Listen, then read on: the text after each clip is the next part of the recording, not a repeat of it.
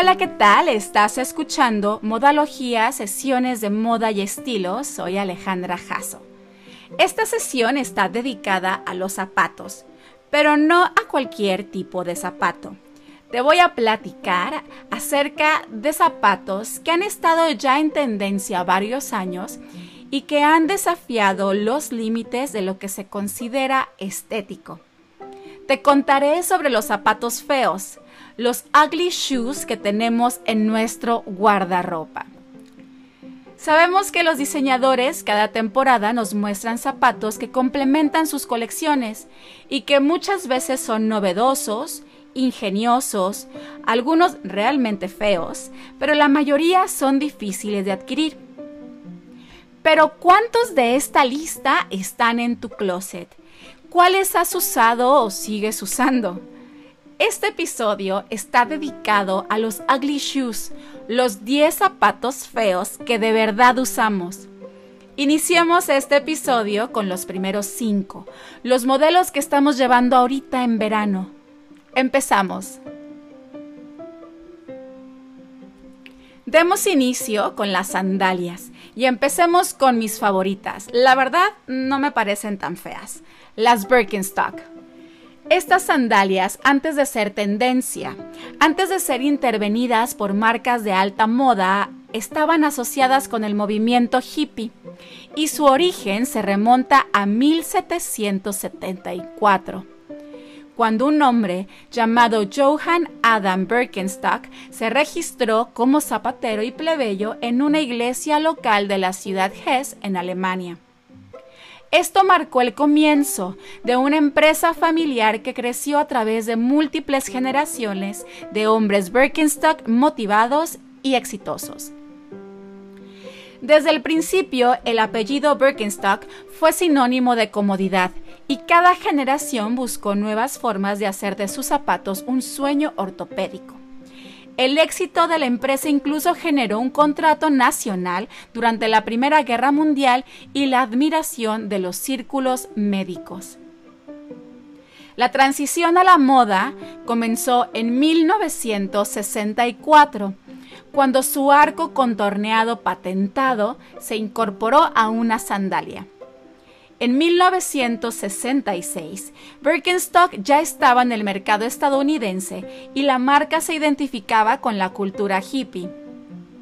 Llegó a Estados Unidos gracias a Margot Fraser, quien compró un par de sandalias en un viaje de negocios a Alemania y le gustaron tanto que habló con la empresa sobre su importación vio la oportunidad de presentarlas a una nueva subcultura de jóvenes que valoraban la comodidad y la individualidad por encima de los gustos refinados de la alta costura de aquellos tiempos.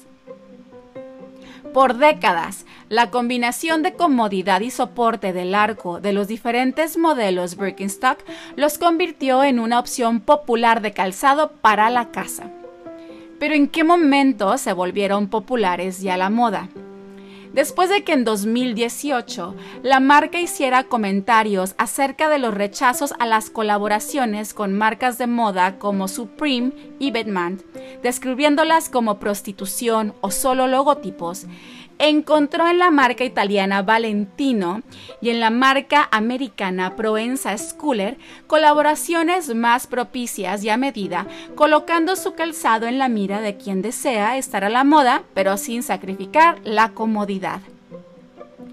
Hoy las Birkenstock de Proenza, de Valentino, las clásicas o las que imitan su cómodo diseño se llevan con todo desde jeans, vestidos y hasta trajes sastres, dándoles al atuendo un aire relajado.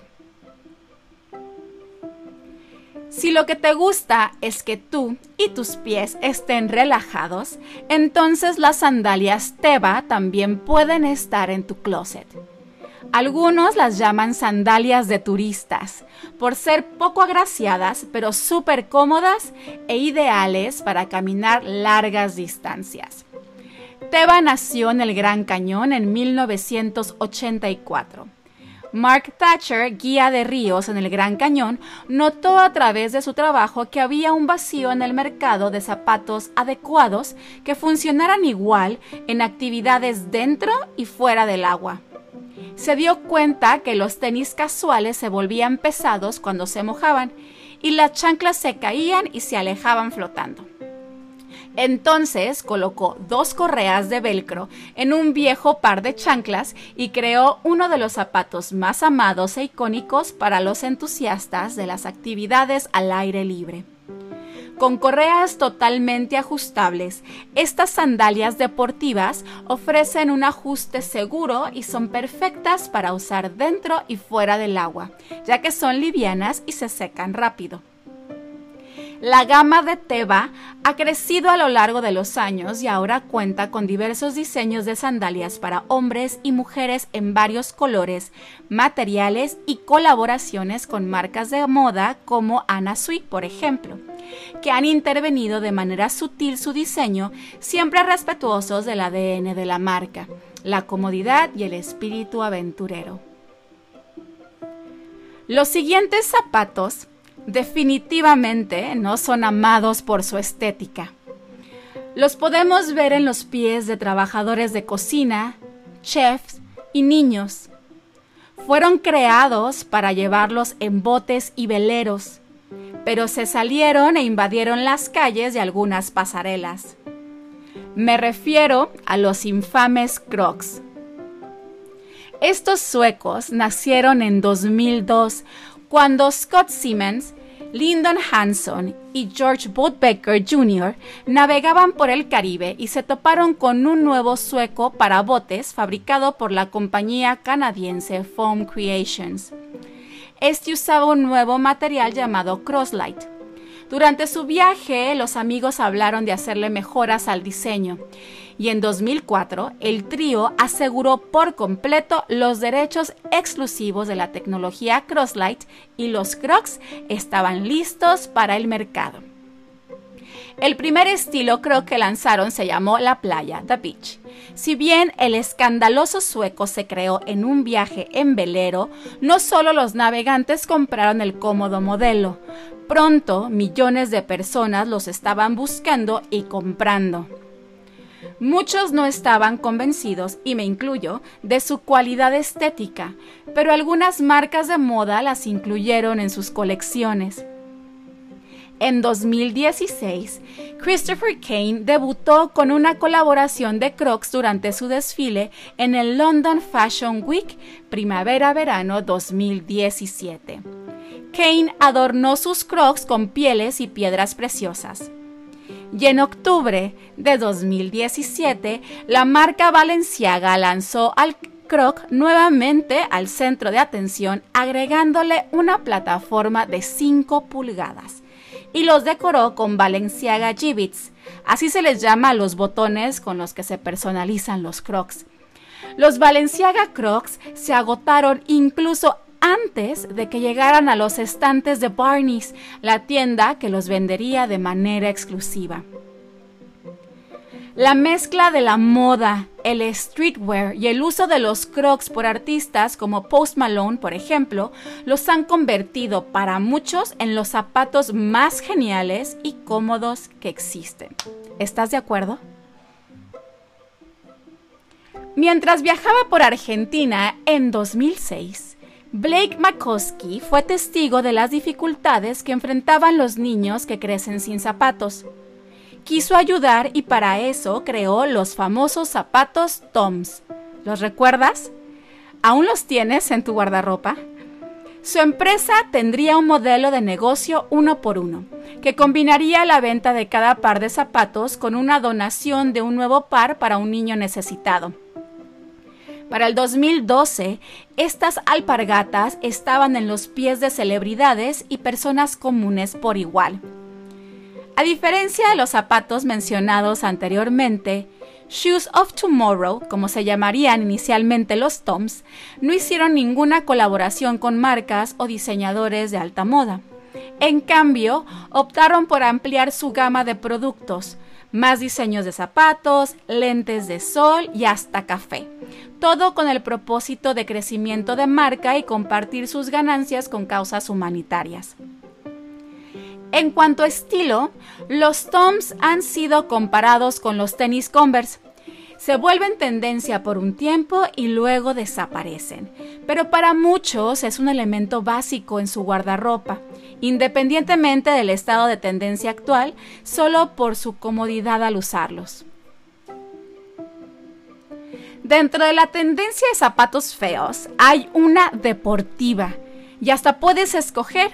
Están los dad sneakers, los tenis tipo papá, con su forma grande y tosca, plataforma, agujetas para abrocharlos y cuyo diseño recuerda a los tenis deportivos que utilizaban los papás o los niños durante los ochentas.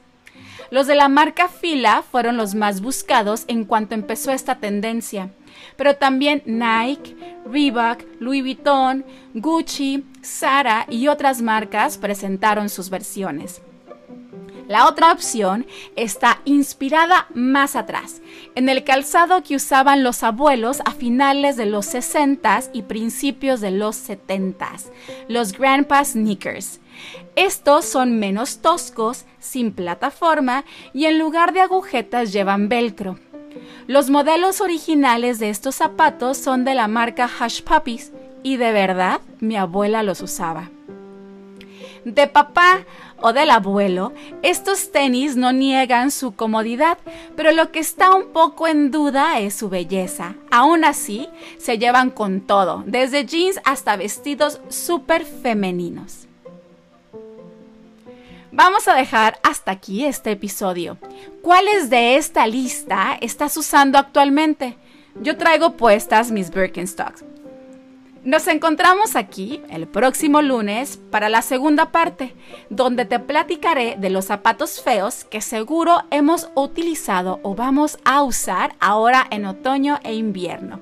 Mientras tanto, te invito a que me sigas en mis redes, en Instagram en Alejandra Jasso, en Facebook en Alejandra Jasso Fashion and Styling y en la página web alejandrajasso.com.